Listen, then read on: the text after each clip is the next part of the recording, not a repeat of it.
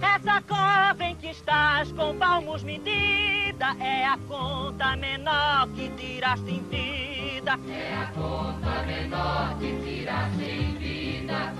É de bom tamanho, nem largo nem fundo. É a parte que te cabe deste latifúndio. É a parte que te cabe desse latifúndio. Não é cova grande, é cova medida. É a terra que querias ver dividida. É a terra que querias ver dividida.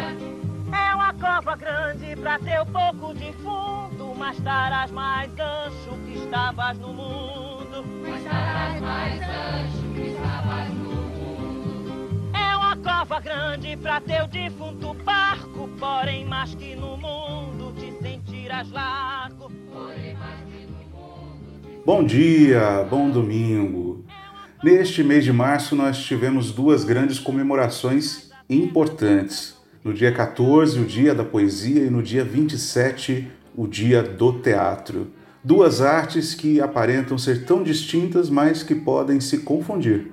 Elementos tanto da poesia quanto do teatro sempre estiveram presentes nos caminhos da humanidade. O teatro nasceu com finalidade didática e religiosa para transmitir ensinamentos de moral e conduta a quem o assistia. Desde seu surgimento no teatro grego, o que foi documentado está em forma de versos. Grandes obras como Ilíada e Odisseia são compostas através de histórias contadas pelos aedos, pessoas que as declamavam em praça pública. Já a poesia inicialmente deveria ser cantada ou falada, o que continuou com os famosos menestréis na Idade Média. Assim, a poesia e teatro seguiram um caminho muito parecido, quase que confundível, culminando com obras maravilhosas recitadas, lidas, cantadas e encenadas até os dias atuais. No Brasil, o grande exemplo desse casamento entre poesia e teatro é Morte e Vida Severina, do pernambucano João Cabral de Melo Neto e escrito em 1955. Trata-se de um alto de Natal de temática regionalista. Ele transformou em poesia visceral a condição do retirante nordestino, sua morte social e a miséria. Morte e Vida Severina retrata a trajetória de Severino,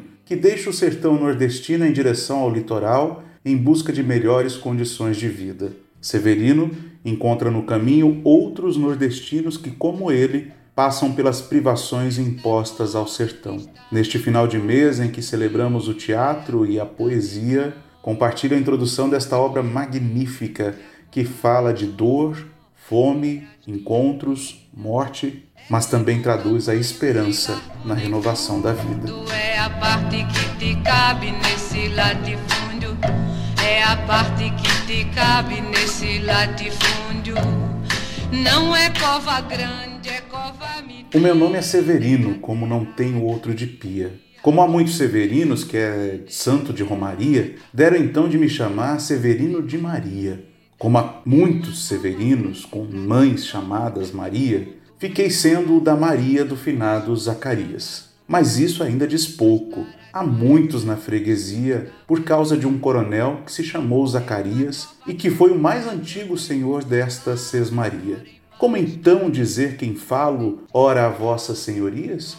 Vejamos, é o Severino, da Maria do Zacarias, lá da Serra da Costela, limites da Paraíba mas isso ainda diz pouco. Se ao menos mais cinco havia, com o nome de Severino, filhos de tantas Marias, mulheres de outros tantos já finados Zacarias, vivendo na mesma serra magra e ossuda em que eu vivia.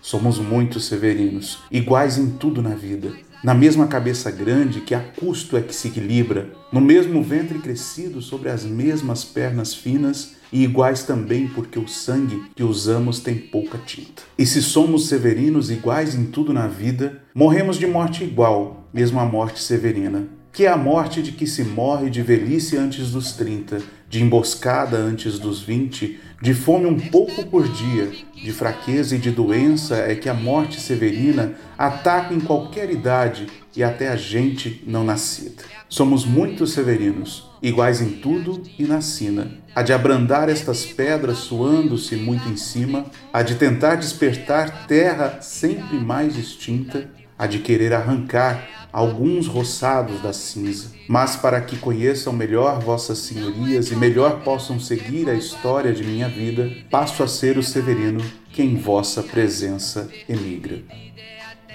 Somos todos e todas severinos e severinas nessa estrada da vida.